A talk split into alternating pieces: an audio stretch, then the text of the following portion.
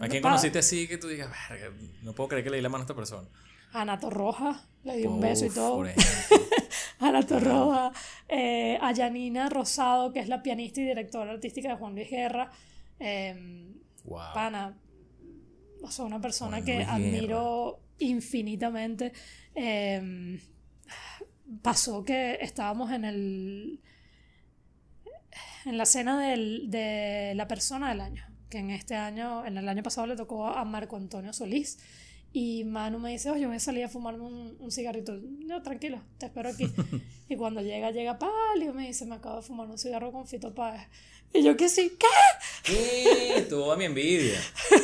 Toda yo no fumo, pero me lo hubiese fumado, ¿oíste? Desde el staff. Conversaciones con quienes hacen que la música suene. Conoce qué hay detrás del show. Daniela, bienvenida. Mil gracias, qué emoción. a ti, gracias a ti por venir, porque me imagino que esa agenda está a tope. Mira, a tope con cosas familiares, a tope con cosas de papeleos. Después de siete años de no estar en el país, hay muchas cosas que no están en, al día. Claro, claro. y a tope, a Dios gracias, de cosas también profesionales, así como esta bellísima oportunidad de conocerte y de estar acá contigo. Oye, qué, qué halago de tu parte. Mira, la primera vez también de Max, ¿no? La primera vez de Max aquí en, este país, sí, mi chiquitín. Por ahora creo que la está pasando chévere. La verdad es que todas las noches me dice, ¿y nos vamos a la casa? Yo, bueno, sí, a la casa de la abuelita y después de tu cumpleaños nos regresamos a nuestra casa. Pero sí extraña, eso me, me ha llamado la atención, extraña mucho su casita, pero, pero bueno, lo disfruto también un montón consentido si está ese muchacho. Bueno, buenísimo. Así es que. Mira, pero a ver, siete años que no venías. ¿Por alguna razón en particular o sencillamente estaba full y no podía venir? Pasó. O sea, pasó. Obviamente hay tres años que lo podemos poner en tema de pandemia, etcétera, etcétera. Pero antes de eso, mira, hay algo sí bien importante que sucedió, que es que mis padres se, se fueron a vivir a Miami. Claro. Y cuando eso sucedió, pues esa necesidad que yo tenía de que todos los años tengo que viajar a Venezuela de alguna manera u otra, pues se dio un poco en, en, ese sentido. Pero, pero obviamente sigo teniendo mucha familia aquí, mis padres siguen teniendo su casa acá, eh, tengo muchos amigos, eh, ahora he construido nuevas amistades gracias a todo esto de, las de las redes, entonces hay mucha gente que he empezado a conocer en persona ahora que estoy acá, así que bueno, contenta de, de reconectar. Me pasó que estando, estando allá y buscando para hacer cosas, para promover eventos acá, decía, pana, ¿a quién llamo? Ya toda la gente que estaba allá ya, ya no está. Pero, pero bueno, hay gente nueva, gente muy competente, gente que me ha abierto las puertas y estoy muy contenta, la verdad, de estar acá. ¿Cómo encontraste Caracas en cuanto a tus recuerdos, en cuanto a lo que, ¿sabes? Lo que extraña uno cuando está... Lo comentaba con Manolito, mi esposo, que yo encuentro Caracas físicamente mucho más limpia, mucho más bonita del, de la última vez que la vi. Justamente veniendo hacia acá le digo, mira, mano, pero es que mira, esto solía estar lleno de hollín, eh, no está obviamente una cosa que te diga, wow, perfecta, óptima, pero sí veo la ciudad Veo gente en la calle con celulares. Eso es una cosa que no pasaba cuando yo me fui. Jamás en la vida irías tú, ¿Tú te fuiste en 2013, fue? Yo me fui en 2012 y la última vez que estuve aquí fue 2016. Pero cualquiera de esas dos fechas eh, no pasaba que tú estuvieras con el GPS en la mano viendo para dónde es que es la cosa, o sea, jamás y nunca. Y, y algo que me habla muy bien de, de, bueno, de que hemos evolucionado por alguna u otra razón. Pero pareciera que, que, eso, me, eso me hace muy, muy feliz. En, en particular mi pueblo de Latillo, que es donde crecí, lo encuentro súper bonito. Y verde, verde, pana, la montaña. No tienes idea de lo que me hace falta una montaña. Jamás en la vida había como internalizado lo mucho que me gusta una montaña hasta que, bueno, viví en un sitio donde la única montaña que ves es la de basura. Literalmente allá en Florida las montañas que ves son basura, son basureros que llenan. George Harris siempre habla de eso. Sí, exactamente. Tienes razón, mi querido George Harris. Mira, Dani, a ver, este, qué bueno que, que encuentres la ciudad que, que, extrañabas, ¿no? Porque eso, que, que, llegues a un lugar y sea una cosa que yo desconozco este sitio, qué chimbo. Pana, me pasó además que mi cuarto, el cuarto de mi infancia, que es donde nos estamos quedando ahorita, yo digo, pana, todo igualito, o sea, las mismas fotos en el, en el, ¿cómo se llama? En el corcho, eh, los mismos libritos de la universidad. yo, wow, qué, qué, qué bonita experiencia poder además venir ahora con mi hijo. La, la, taza que él utiliza para, para, tomar su jugo es la taza que yo usaba de chamito, una taza de Goofy. Yo, bueno, gordo, toma, ahora es tuya, ¿sabes? Como, ay, qué fino. Son privilegios. es un súper privilegio que, que pueda estar aquí y conocer un poquito de mi historia. Así es. Mira, Voy a, voy a meterme por esa misma vía, ¿no? La familia, la casa. Vamos. La casa de músicos, obviamente, ¿no? 100%. Por ahí vino esa vena. Bueno, no, te dije 100% no es verdad, 50%. 50, la profe. la profe, mi madre 100% músico, mi padre 100% amante de la música, pero con un plátano que la atraviesa de una oreja a la otra. ¿En serio? ¿Sordo, sordo? Sordo, sordo, sordo, hermano. Una cosa que no da pie con bola. Pero le gustó mucho. Entonces tu mamá enamoró a tu papá con el piano. ¿Cómo fue la cosa? Bueno, sí, porque le gusta. Pero de nuevo, o sea, una cosa es escuchar y otra cosa es tocar. O tratar de cantar. No, un desastre mi pobre padre con su oído musical. Bueno. Tiene otros talentos, por supuesto, pero el musical no es el de él. Cosas que uno se entera, ¿viste? Mira, pero te, te preguntaba más bien por qué te fuiste por el violín, siendo tu mamá pianista, a lo mejor teniendo esa tendencia ahí de voy a hacer lo que hacía mamá o qué sé yo, ¿de dónde em, vino ese gusto? Empecé con ambos instrumentos. Mi mamá tiene una escuela de música que al día de hoy sigue estando activa, ella en la cabaña, en la bollera, y, y, pues me pasaba que cuando estudiaba piano eh, me empezaba a regañar. Mira, que pon la mano derecha, que eso es un fa sostenido, que no sé qué, no sé qué más. Y cuando estudiaba violín no me decía nada la cosa está más fácil por este lado. y ya cuando tenía como 8 años de edad, eh, decidí que, que, me iba por el violín. Eso fue un luto para mi madre. Que al día de hoy me entero que es un luto. En el momento me dijo, ah, bueno, si lo que usted, si lo que usted quiere es el violín, váyase por ese lado. Pero sí, entiendo que fue como que, ¿cómo es posible, Daniela? lo que te haga feliz, pero... Sí, tuve un momento de luto yo, cuando tenía ya como 16, 17, que dije, bueno, pana, pero que hubiese sido de mí, si hubiese aprovechado tener a la maestra en casa. Eh, pero no me duró mucho.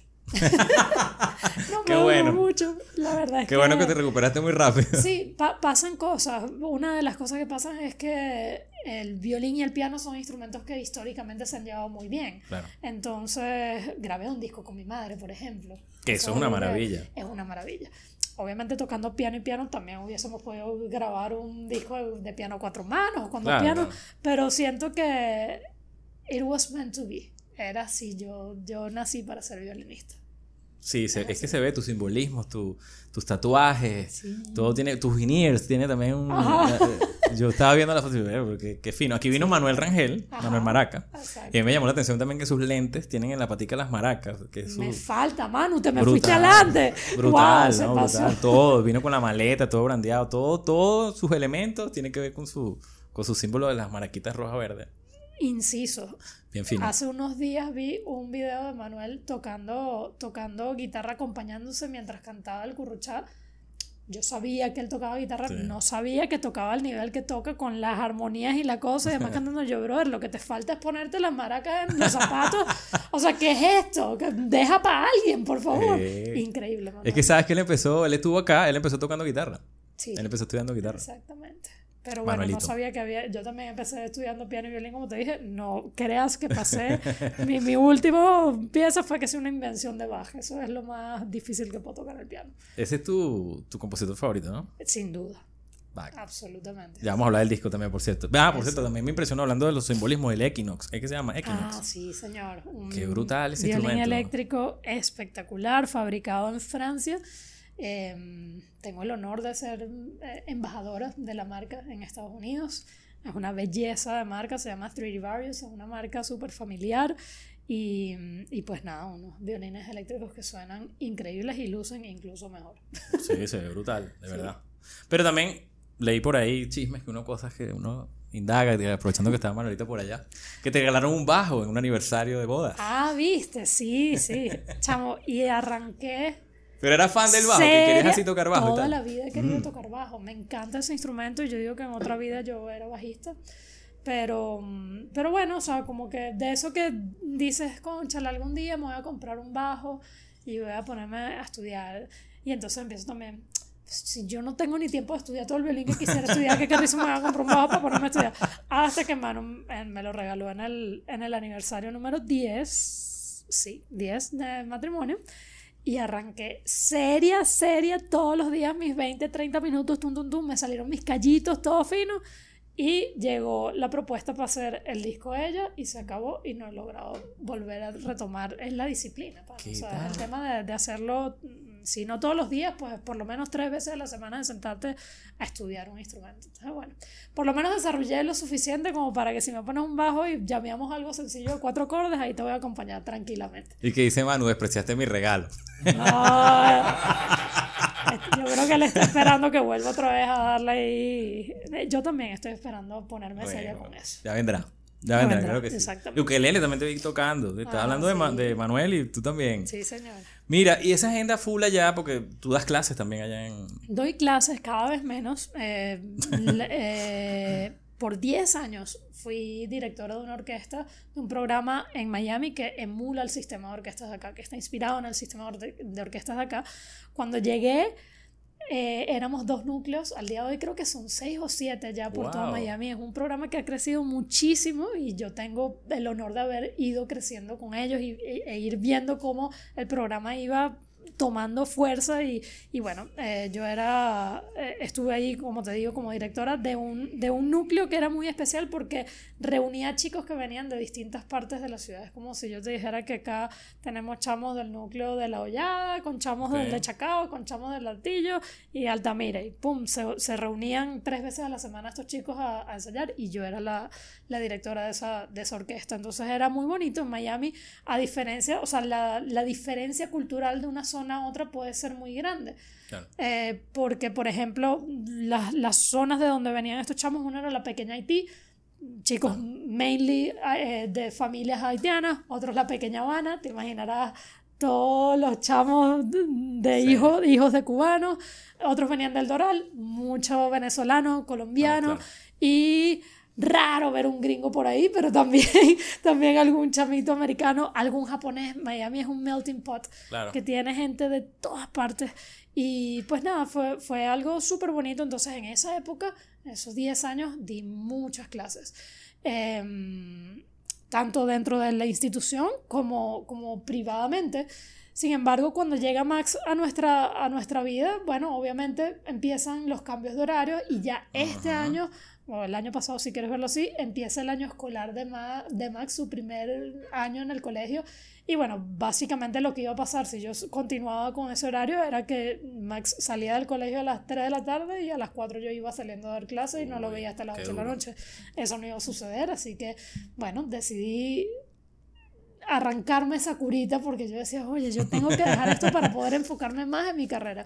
Y bueno, me arranqué esa curita y ahora tengo el chance de estar con Max en las tardes, así que bueno, sí doy algunas clases, pero cada vez, cada vez más enfocado en el tema de la carrera y de, y de, de impulsar, eh, bueno, nada, todos mis discos, mis proyectos, eh, eso es lo que estoy tratando de hacer ahorita junto a mi esposo, que es mi manager. Ah, buenísimo. Sí. Gracias a Manu que autorizó esta entrevista.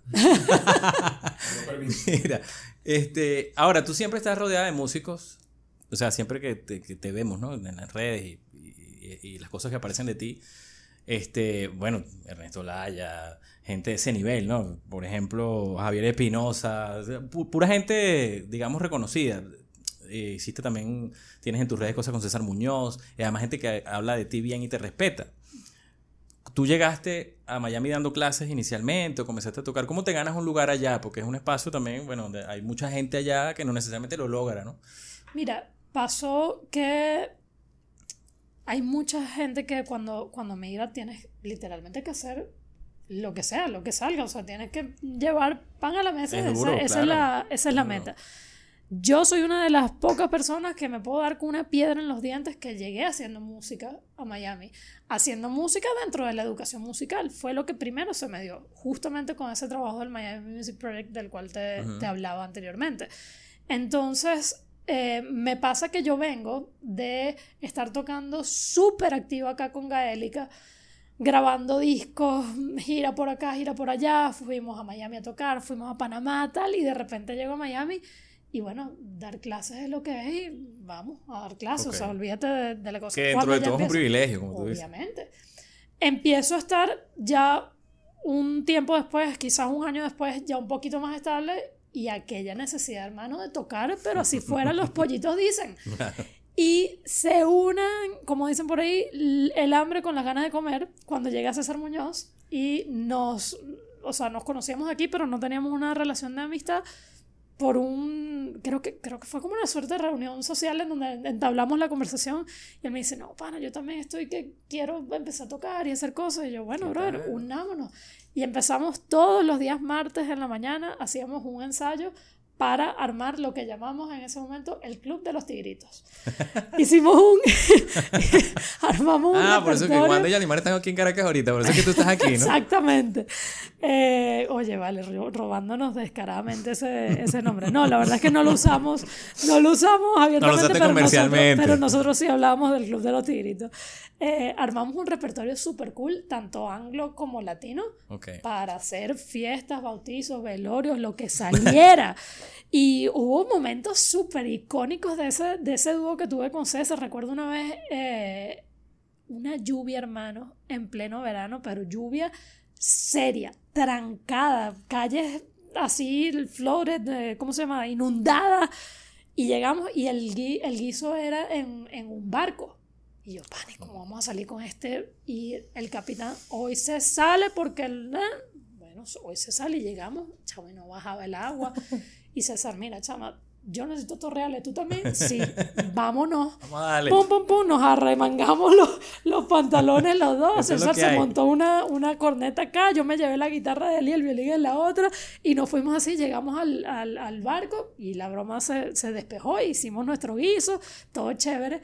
Pero justamente en ese barco, pana, le, le digo yo, César, yo quiero hacer algo algo sola. Yo quiero hacer un proyecto que, que me represente a mí, no sé qué. Y César, al día de hoy, cuando, cuando ha hecho eh, comentarios acerca de mí, siempre se refiere a ese día, porque dice, oye, Dani, me decía que quería hacer esto y ahora mírala con no sé cuántos discos y haciendo no sé qué, con nominaciones. Y yo, bueno, viejo, todo, todo tiene su, su momento, pero sí lo, sí lo recordamos. Entonces, bueno, de tocar con César pasaron cosas como que él empezó a hacer quizás un año o dos años después, un monólogo que se llamaba El Latin Vaudeville.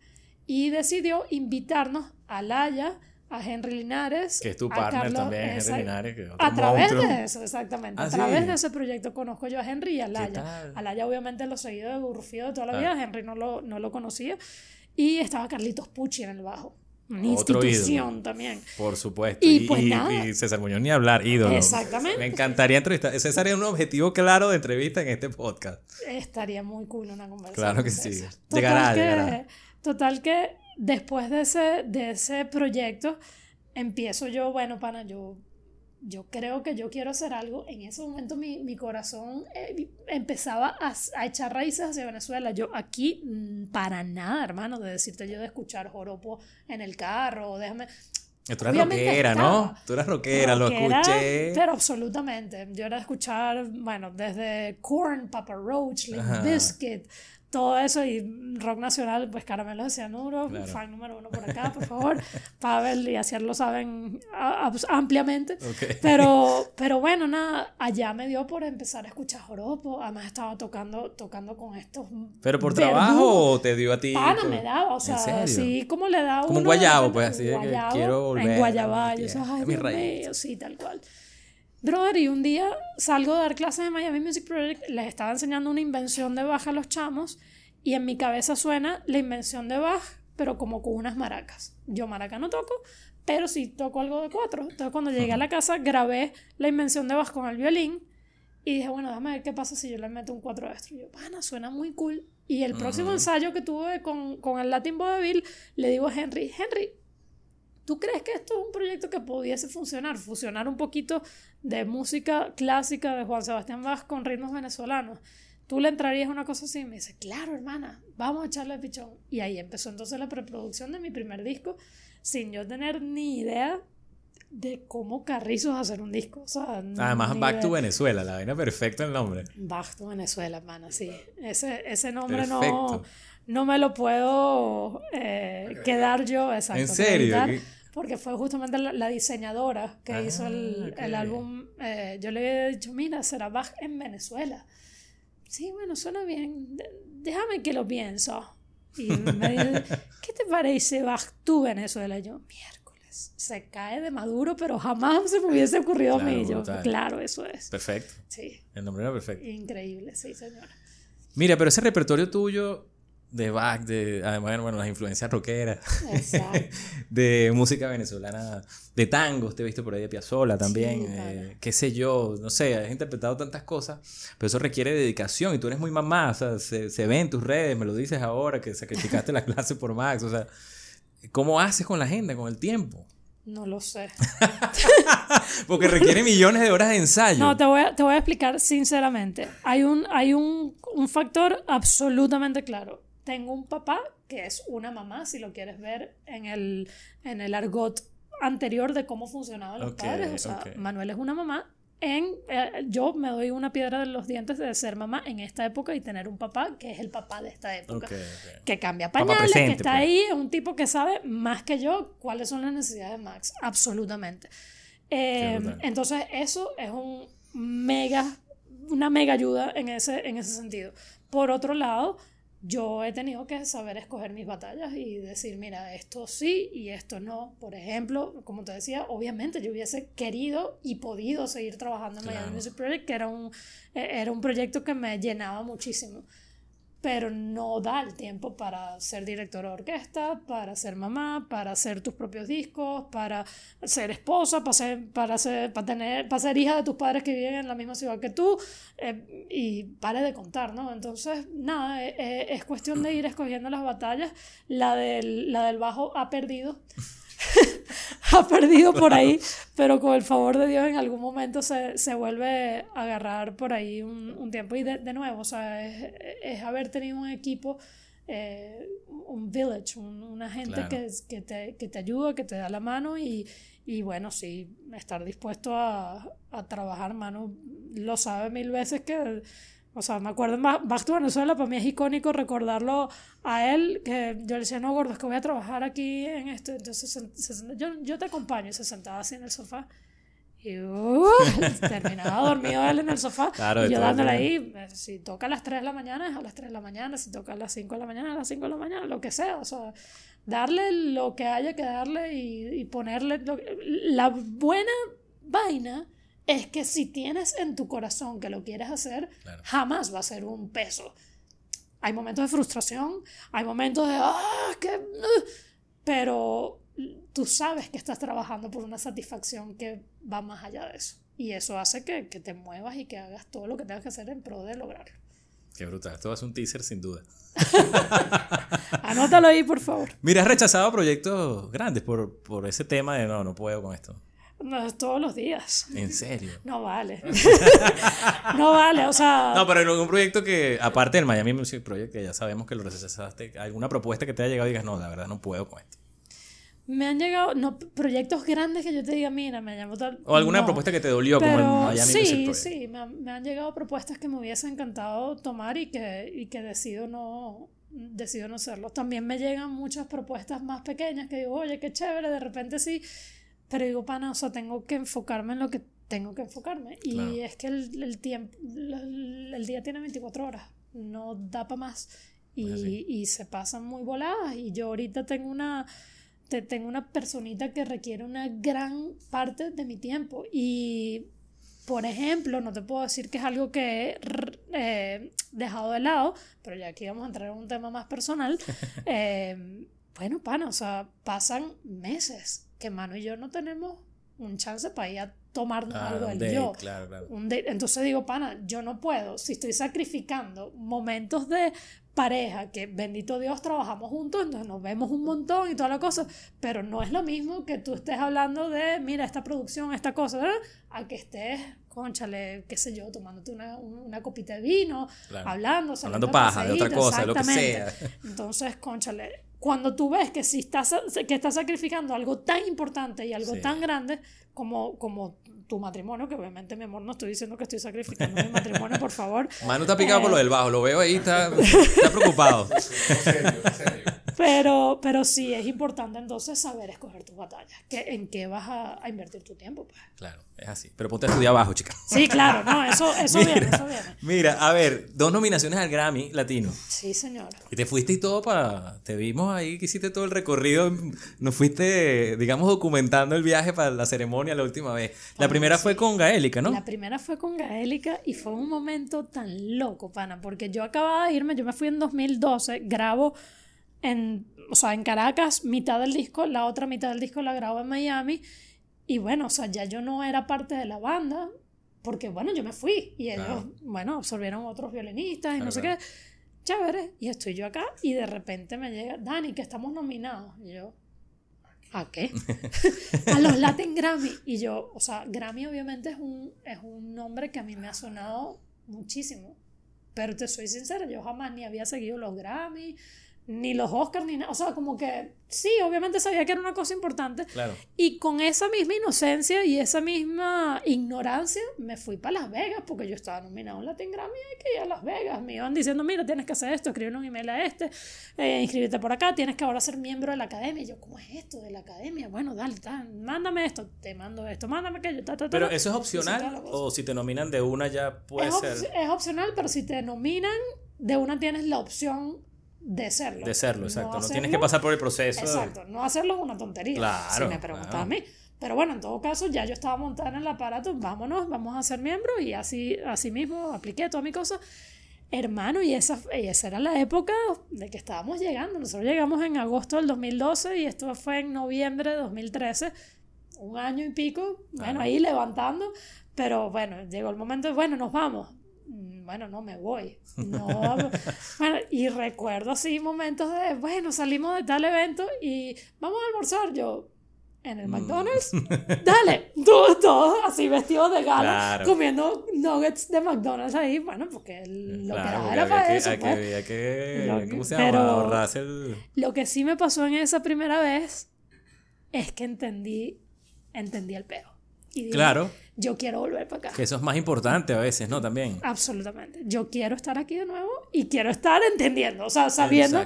Porque esta vez era como, perro, llegué aquí, ¿qué es esto? Y, y yo dije, bueno, yo en algún momento yo voy a volver para acá. En algún momento a mí me va a pasar que yo esté de nuevo nominada y bueno, eh, adiós, gracias, tuve, tuve ese sueño hecho realidad el año pasado.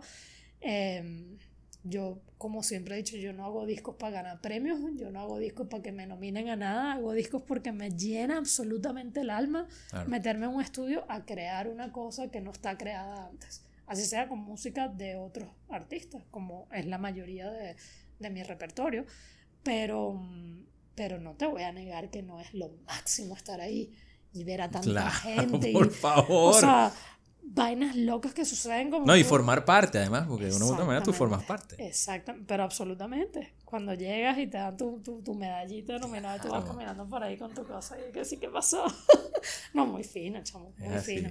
Y esta última vez hubo la particularidad de que en la, de, en la, categoría eran casi todos venezolanos y ganó Hamilton de Holanda, pero que uno dice, ¿pero por qué? Porque se dividió el voto. Ahí no hay, ahí, ahí, no hay tu tía. Pero también, ¿qué tal Hamilton de Holanda? Viste que te tomaste una foto con él. Pero digo, digo su, su, su trato. Súper nice, súper, súper amable, súper chévere. No, no, te puedo decir que es mi mejor amigo, ni mucho menos, pero, pero las, las, dos, tres veces que me crucé con él en, en, en la, uy, perdón, en la semana de, de Latin Grammy, el tipo mega amable, súper super pana y es un músico, imagínate tú, por favor, una bestialidad de, de, músico. Y, y, bueno, una de las cosas bonitas de estar ahí es que como o todo el mundo sabe quién eres o si no saben quién eres, no están como a la expectativa de, bueno, tú nunca sabes quién puede estar ahí. ¿Quién será? hay, un, hay un ambiente muy nice. O sea, no hay como este tema de divismo, de sino todo el mundo está como, como igual. Es, es, mi, mi sensación. Entonces eso es, es bien chévere. ¿A quién conociste así que tú digas, no puedo creer que le di la mano a esta persona? Ana Torroja, le di un beso y todo. Ana Torroja, eh, a Yanina Rosado, que es la pianista y directora artística de Juan Luis Guerra. Eh, wow. Pana, o sea, una persona que admiro infinitamente. Em, pasó que estábamos en el en la cena de la persona del año, que en este año, en el año pasado le tocó a Marco Antonio Solís. Y Manu me dice, oye, voy a salir a fumarme un, un cigarrito. No, tranquilo, te espero aquí. y cuando llega, llega Palio, me dice, me acabo de fumar un cigarro con Fito Páez. Y yo, que sí? ¿Qué? ¿Qué? Todo a mi envidia. Todo a mi... Yo no fumo, pero me lo hubiese fumado, ¿oíste? y yo, que sí, ok, bueno, chévere, pasó. Así que bueno, sí, es... Es la magia de estar ahí, ¿sabes? Es fascinante hablar con ese tipo, cualquier cosa. Absolutamente. Ahorita, o sea, en, el red carpet, en la alfombra roja, estaba... Hay muchas fotos y videos de yo siendo entrevistada con Jorge Drexler al lado siendo entrevistado. Yo que sé, bueno, ¿sabes? Aquí estamos codeando claro, eso con es Eso es lo, lo digamos, lo mágico, exacto, de, de, estar en una broma como esa. Absolutamente. No, es un honor muy grande, pana. Y definitivamente haber estado ahí en medio de tantos artistas que admiro. O sea, esa, esa nominación en específico, estar con el maestro Jerry Whale, estar con C4 Trío, estar con Raíces de Venezuela, sí, que tenían años que no, que no aparecían por ahí, vino la nominación y todo el mundo que, wow. Así mismo. No, es una, es una fue una bendición muy grande y lo sigue siendo.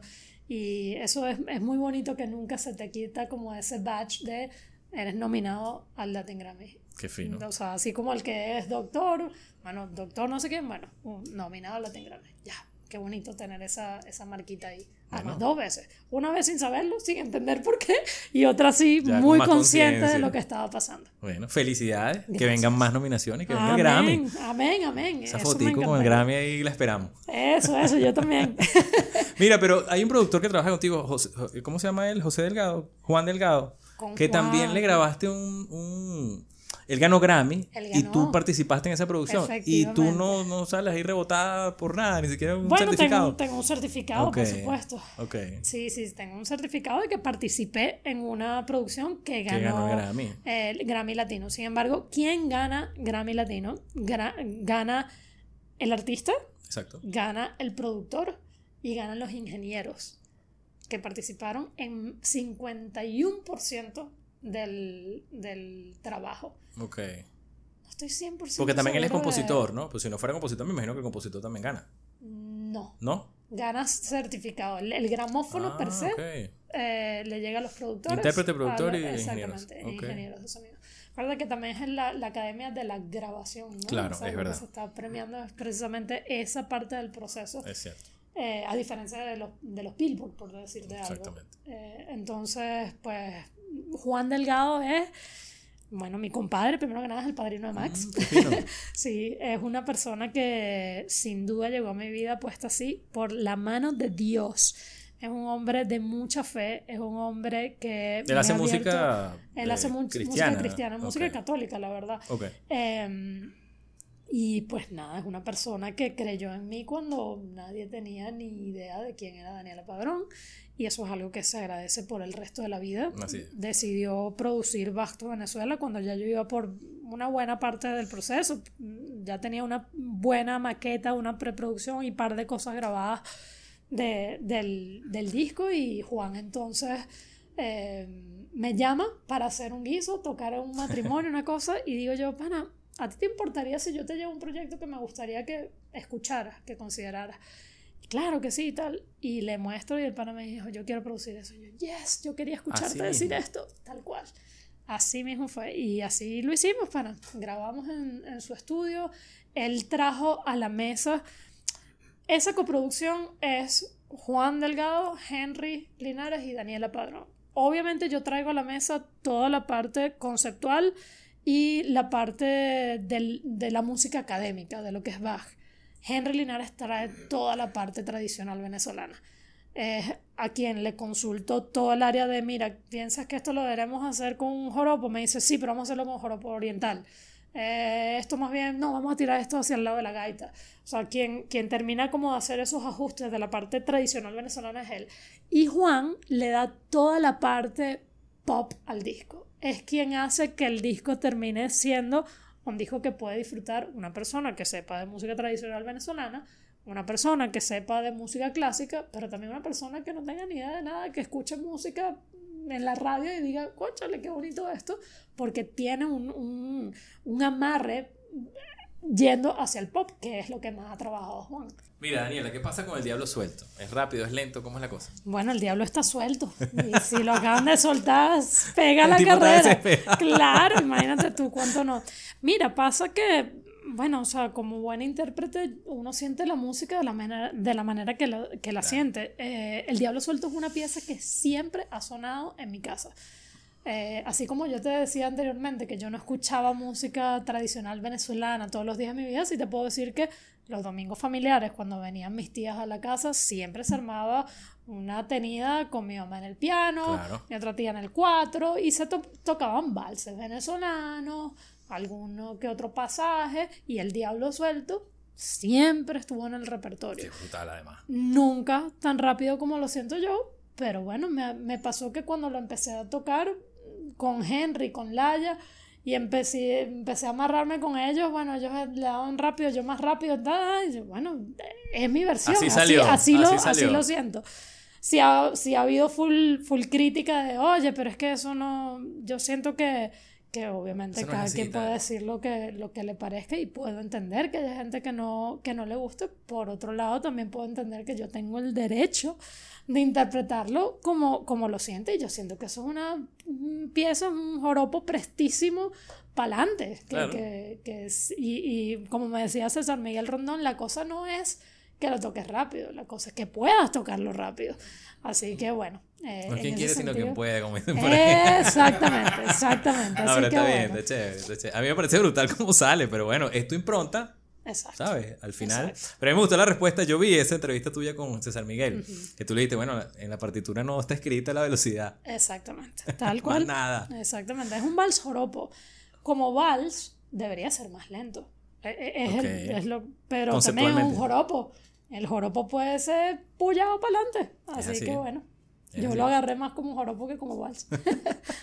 Mira, ahorita que estamos hablando de artistas grandes que Grammy y tal. Tú has grabado con gente como Willy Colón, por ejemplo. O sea, no he grabado con él, maestro. No ¿O trabajaste? Por ahí, sí, trabajé con él. Toqué ¿Cómo fue el cuento? me llamaron literalmente, Daniela, Willy Colón viene a tocar Miami, ¿quieres, ¿quieres tocar con él? Ah, formaste parte de, ah". su, de su ah. banda. sí, literal, pana. Estuve ahí tocando junto al maestro varios ensayos. Pero así Rosario, mucha gente... Mira, con Rosario y Lolita Flores me pasó una cosa loca. Eh, me llamaron para ser encargada de montar la orquesta que, la iba a acompañar, que las iba a acompañar a ellas en Miami. Entonces, imagínate literalmente desde levantar el teléfono y llamar a cada uno de los músicos de la, de la orquesta hasta imprimir la música, hacer las carpetas, ponérselas ahí y estar sentada ahí tocando con ella. Pues yo dije, mira, yo no voy a montar todo esto para no tocar. O sea, qué pena con ustedes. pero tenemos un violinista más que no en nómina, no te preocupes. Qué pena con la visita. sí. No, fue, un, fue una belleza de experiencia tocar con esas, con esas maestrazas. Pero yo me imagino que a pesar de todos esos artistas y tal, tocar con mamá, hacer un disco con mamá, eh, y yo les he visto incluso que se ponen una ropa similar y tal, ah, que Cuchi, me imagino que eso es lo más gratificante también, ¿no? Es muy gratificante, es súper difícil también, mi mamá, mi mamá es mi mamá. Por eso no toco piano yo, como te lo comentaba al principio, o sea, y al día de hoy estoy ensayando para tocar con, con la orquesta aquí y no ha ido a ninguno de los ensayos. Me dice, ¿cómo está sonando eso? ajá, estaba viendo un video, ajá, déjame que escucho. No, no, está asomando, o sea, es mi mamá. Claro, claro. Es muy mamá. Entonces eso hace que a nivel profesional hay momentos en que todo fluye y hay momentos en donde no fluye tanto.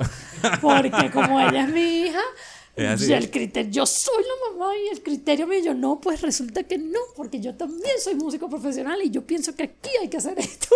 Así que se pone la cosa caliente. Pero no, la verdad es que sí te puedo decir que me da mucha felicidad saber que Max va a poder escuchar un disco, ya lo puede escuchar, pero más con conciencia a los 20 años y sentarse a escuchar a su mamá y a su abuela tocando juntos. y ya parece que él va por ahí también, ¿no? Por lo que veo. Vamos a ver. Yo por mi lado quiero, o sea, la música está en su ADN, eso no hay. Sin duda. No hay duda de eso. Eh, a mí no me para con el violín. Ni media, yo no sé nada, él no, o sea, tipo yo agarro el no, no, él es el que sabe cómo se pone, él es el que sabe. y yo digo, pana, yo como sé cómo fui yo con mi mamá, yo no lo voy a obligar por mi lado. El, el, día que decida, lo meto con otro profesor o otra profesora que, que lo guíe. Y mi mamá, si lleva un año ya dándole clases de piano, yo creo que no le para ni medio tampoco. y como, como los nietos hacen lo que les da la gana con la abuela, eh, bueno, eh, pero bueno, ahí van, poquito a poco. Lo que sí te puedo decir es que Max es un niño que disfruta y respeta muchísimo la música. Es un chamo que sabe sentarse en un concierto de hora y media a escuchar, a, ver, a estar en silencio. Obviamente hay momentos en que se emociona y es como que ya va, gordo, ya va. pero, pero sí, le encanta, le fascina, le gusta mucho, mucho la música. Bueno, ojalá Ojalá decida, bueno, que decida lo que quiera. Al final, nosotros, yo creo que los padres de esta era lo que queremos que nuestros hijos sean felices. Absolutamente. Y más nada, eso, es todo. Eso sí te digo, el camino de la música da mucha felicidad, así que Max, ponte las pilas. Mira, ahora sí, bueno, ya, ¿cómo vamos ahí de tiempo? 40. Mira que esta señora tiene una agenda complicada. Un poquito, pero bueno. Cinco discos, se dice fácil, pero cinco discos es trabajo, es tiempo, es muchísimas cosas, ¿no? Hablamos un poquito del primero, pero en este disco, que, que sola. Sola. Ya vienes tú como compositora. Sí. Que es como otra cosa, ¿no? Otra faceta tuya, despertar, que por cierto venía escuchando ahorita cuando venía para la entrevista. Que bueno, además la necesitaba, pues necesito en este momento despertar por todo lo que ha pasado, por esto que estábamos hablando en off de estas semanas, ¿no? Exacto. Este, esta faceta nueva tuya, que es lo que nos vas a presentar ahora en el VOD el 30, ¿correcto? El 30 voy a estar en el BOD, sí. Fíjate que el concierto del BOD va a ser un recorrido por los cinco ah, discos precisamente. Voy a hacer repertorio de Basto Venezuela, de la TAM con mi mamá. Voy a hacer también repertorio de Más 58, de ella, pero en un formato mm, distinto, eh, no piano y violín, sino con cuatro y bajo. Y voy a hacer algo también de sola, que es el, el último disco, el más reciente para decirlo así. Es más reciente, es verdad. Producido por, eh, eh, por Juan, ¿no? En esta vez no. Juan produjo mis tres primeros discos, o ha producido mis tres primeros discos, que son Basto Venezuela, La y más 58. Los últimos dos, los más recientes, han sido producidos por una dupla increíble colombo-puertorriqueña eh, de Julio Bagué y Larry Cole son dos productores que conocí allá en la ciudad de Miami. Como te comentaba antes, Miami es un melting pot, eh, habemos gente de todas partes. Y, y, bueno, he tenido el, el, honor de trabajar estos dos discos con, con, ellos y creo que han llevado una batuta un poco distinta en cuanto al, al sonido y a, a, a las cosas que hemos logrado con el violín. Julio, por ejemplo, es un tipo que le encanta ponerme retos y ponerme en situaciones difíciles. Entonces, y, a mí me encanta meterme en quilombos de ese tipo. Entonces, por ejemplo, cuando yo le digo, Julio, yo quiero hacer un disco sola, quiero hacer un, un disco de violín solo.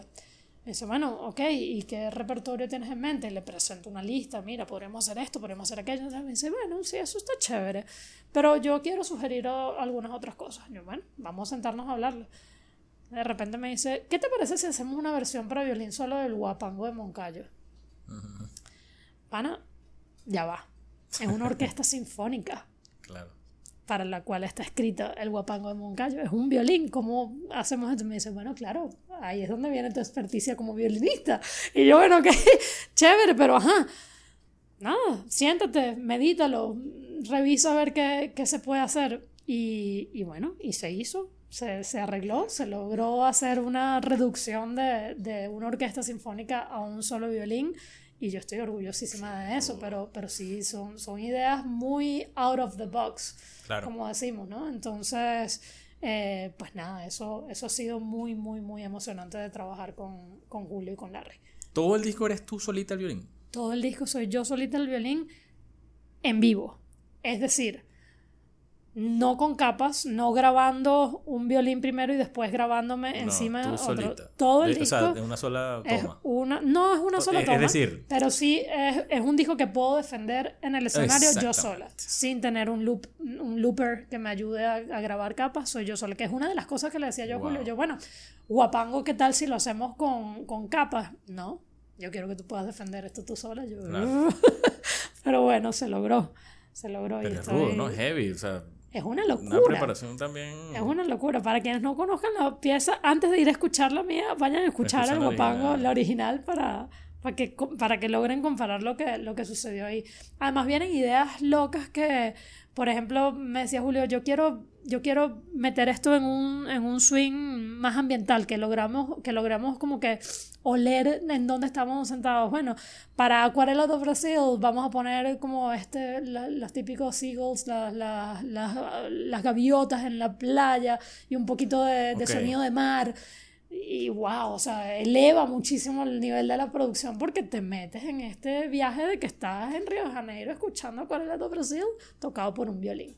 Yo la estaba escuchando y, y o sea, pareciera que hicieras todos los instrumentos y vas intercalando una cosa con otra, perro. Yo decía, qué loco esto. Es un trabajo. Sí, sí, es, un, es, un, es además una oportunidad de mostrar eh, escribía una reseña, el queridísimo Gerardo Guarache de, de, de Huataca, decía que eh, yo muestro toda la musculatura del violín. Y sí, literal, o sea, logro mostrar entonces toda la, la capacidad que tiene un, un instrumento monofónico como lo es el violín, de ser polifónico y de ser un instrumento rítmico, un instrumento autosustentable. bueno. Hay que escucharlo, hay que escuchar ese disco porque es bien interesante. Gracias. Tú ahora vienes con tres, ah, vas a hacer como digamos tres funciones, ¿no? Uno, paisajes sonoros, tu concierto por supuesto, y me llamó mucho la atención, por eso lo digo de último, Confesiones de una violinista, que es un monólogo en clave de humor. Sí. Correcto, que quiero ir a ver, por cierto. Sí, sí, sí. Hoy hablé con la gente de, que te está produciendo, pero eso lo hablamos ahorita. Ok, ok, chévere. este, cuéntanos de ese, de ese monólogo. Mira, eh, Confesiones de una violinista es una cosa loca de esas ideas que surgen y es como, vamos a lanzarnos. Haciendo el cuento corto, que es un poquito más largo que eso, me llama Marisol Correa, eh, dueña y productora del Teatro Trail, un, un teatro hermosísimo en, la, en, la, ciudad de Miami, y me dice, Danielita hermosa, tengo una fecha en el mes de la mujer y yo quisiera que usted viniera y haga un concierto de esos hermosos que solo usted sabe hacer para representar a la mujer aquí en el teatro. Venga, pues Digo, claro, con todo gusto, Marisol, ¿cómo no? Vamos a hacer algo. ya está haciendo comedia, ¿no está viendo? y cuando, cuando me presenta la... O sea, ella quería que yo fuera en el mismo formato que fui la última vez que estuve allá, que era con mi, con mi cuarteto, con Henry, con Laia, no sé qué. Los números no daban, para serte absolutamente sincera. Y fue como, mira, Mari, no puedo hacer algo así pero no quiero decirte que no, porque es que me interesa mucho estar en el teatro y me interesa mucho. Le dije, dame un tiempo, dame unos días para pensar qué propuesta te tengo, te tengo para eso y, y lo hablamos. Mamita, esta puerta está siempre abierta para usted, lo que usted quiera. Nada más abra la boca y aquí le tenemos todo. Vale. ¿Eso fue cuándo? Eso fue en enero de este año. Ah, imagínate, y la fecha era para marzo. Y me empiezo a pensar, le digo, Manu, ¿qué carrizos hacemos? Porque de pana. Toca abajo, dijo Manu. Claro, bro, yo le sé, bro. Toca abajo, dijo Manu. Total que Manu, Manu y yo llegamos a la conclusión de que tenemos que hacer algo con Daniela sola en el escenario. Yo decía, pana, tocar una hora y cuarto, una hora y media yo sola es mucho, es demasiada responsabilidad. Sola todavía no estaba en el camino. El disco todavía no estaba ni siquiera pensado. Para que veas lo rápido que han sido los tiempos este por Eso, eh, y le digo yo, bueno, tendría que ser algo hablado. O sea, tendría que ser algo que intercale hablar y tocar. Bueno, ¿y qué carrizos puedo hablar yo? O sea, digo, bueno, ¿y si hacemos algo en donde yo hable de lo que ha pasado en mi carrera, de las cosas que he vivido, de las cosas que quizás nadie sabe del, del violín? cosas que vinieron a la, a la, mente, el típico comentario, ah, tú tocas violín, bueno, debe usar bastante desodorante, ¿no? Ah, ¿En serio? oh, sí, por favor, no te puedes imaginar. No, te puedes imaginar. Entonces, bueno, en una de investigación empiezas a ver que, por ejemplo, cuando tú dices en, en cubano, oye, Daniela tiene tremendo violín. ¿Sabes qué significa eso? No que se está rascando los dedos del pie, entre los dedos del pie, se está dando violín en el pie, es eso, que se está rascando entre los dedos del pie. Pero o tan específica. pero, pero, más horrible. más espantosa, por supuesto. Eh, sí, creo que es en Chile, que si dices, oye, te voy a mandar de violín, es que estás de, de lamparita con una ah, pareja. Ah, joder. Entonces digo, pana, todos son... Pero ese tiene más sentido. son cosas horribles que siempre están vinculadas al violín. Y digo, pana, pero ¿por qué? Si el violín, un violín es un instrumento tan hermoso, ¿por qué lo tenemos en connotaciones tan horrorosas como esa? Y hay que defender al violín. Vamos a sentarnos y a escribir un, eh, un script, un, una, ay, un guion que habla acerca de la cantidad de blasfemias que uno vive como violinista, como es este tema de que le metan a uno por ejemplo, ¿a quién se le ocurrió que era una buena idea que un violinista vaya entre las mesas en un matrimonio tocando?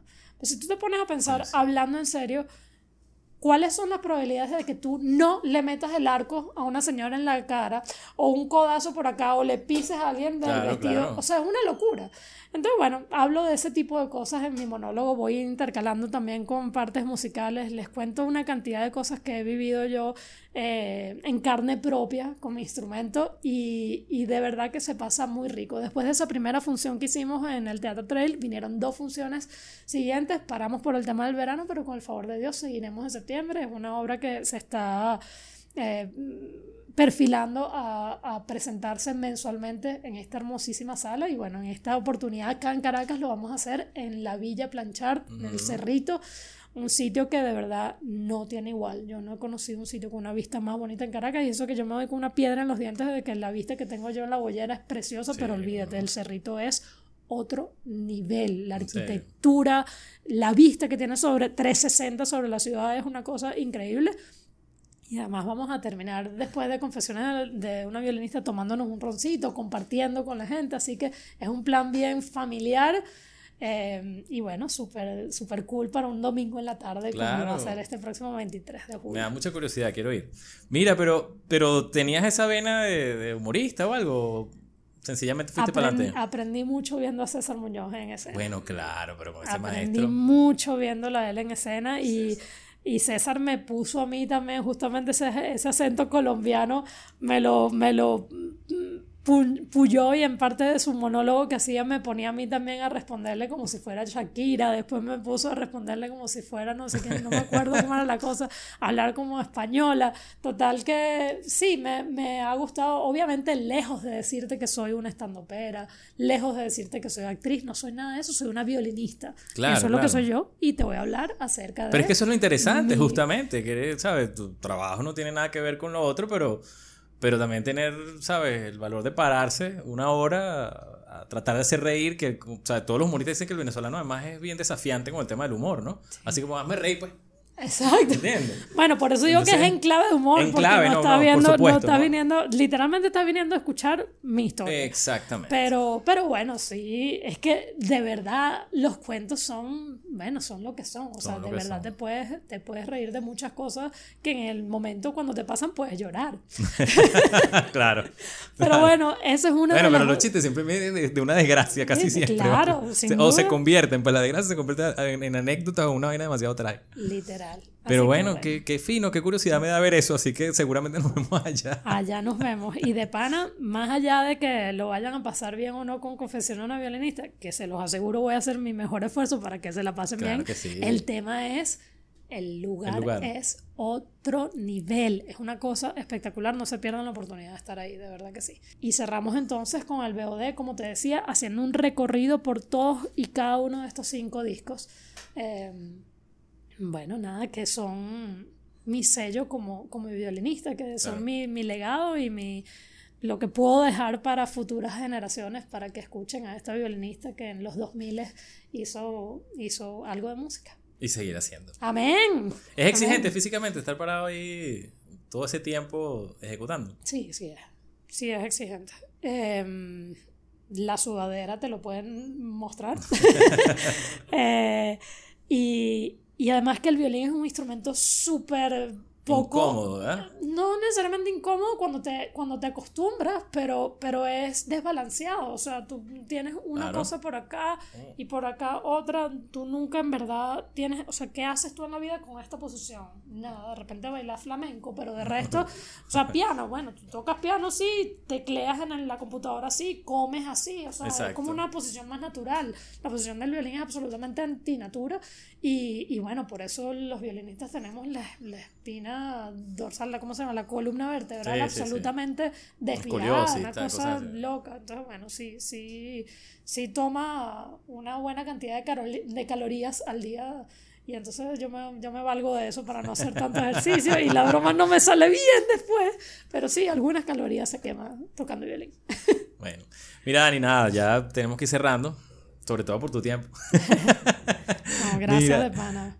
No, vale, gracias a ti por venir, por Dios. Yo sé que, yo sé que cuando la gente viene a Venezuela, es que la cosa de ver la familia, los amigos, el asunto, el trabajo, es complicado. Entonces, bueno, qué bueno que nos hayas dado esa oportunidad de conversar aquí contigo, conocerte un poco más. Sí. Y para cerrar, siempre hacemos tres preguntas que pueden complicar la vida a los invitados. Ay, Dios mío. Porque es difícil escoger, ¿no? Ok. Ah, bueno, mejor. Te pregunto. uno solo. Un músico que admires. Mi mamá. Muy bien, qué bonita respuesta. Sí, no me mata. no, mentira, pero en serio que sí. En serio que sí. de verdad. Este, una canción, un tema musical. El Ave María de Bajo No. Wow. Ok. ¿Qué es la música para Daniela Padrón? Una combinación lógica de sonidos y silencios. Wow, qué interesante. Muy buenas respuestas, por supuesto. no esperábamos menos. No, porque bueno, aquí había una cantidad de gente y ¿sabes qué me parece interesante? Repito, que no se han repetido las respuestas. O sea, los músicos siempre son diferentes, las canciones siempre son diferentes y cada quien tiene su concepto de la música. Bueno, que por supuesto el arte es así, ¿no? bastante subjetiva. Esa última que te di es la respuesta que le doy siempre a mis alumnos cuando les pregunto a ellos qué es música y empiezan a hablarme. Música es em, lo que siento en mi corazón. Sí, también es música. Música es sonido, sí. Música es ritmo, sí. Música es armonía, sí. Todo lo que tú quieras. Pero al final, la verdad es que es el arte de combinar lógicamente sonidos y silencios. Eso puede ser desde una tablita o un tren un pasando. Claro, Eso perfectamente puede ser música, así que sí, eso es. Para mí, por lo menos. Dani, un gusto. Muchas gracias, que hayas venido. Qué rico, qué rico conversar, conversar así. Mira, llegamos con calor estoy muerto de frío. Ahora estamos muertos de frío. bueno, usted ya sabe, suscríbase, búsquenos en las redes sociales, demasiado fácil, arroba desde el staff. Y nos vemos el próximo viernes con otro invitado. Vamos a ver si supera a esta maravilla que tuvimos hoy. Hasta el viernes. Chau.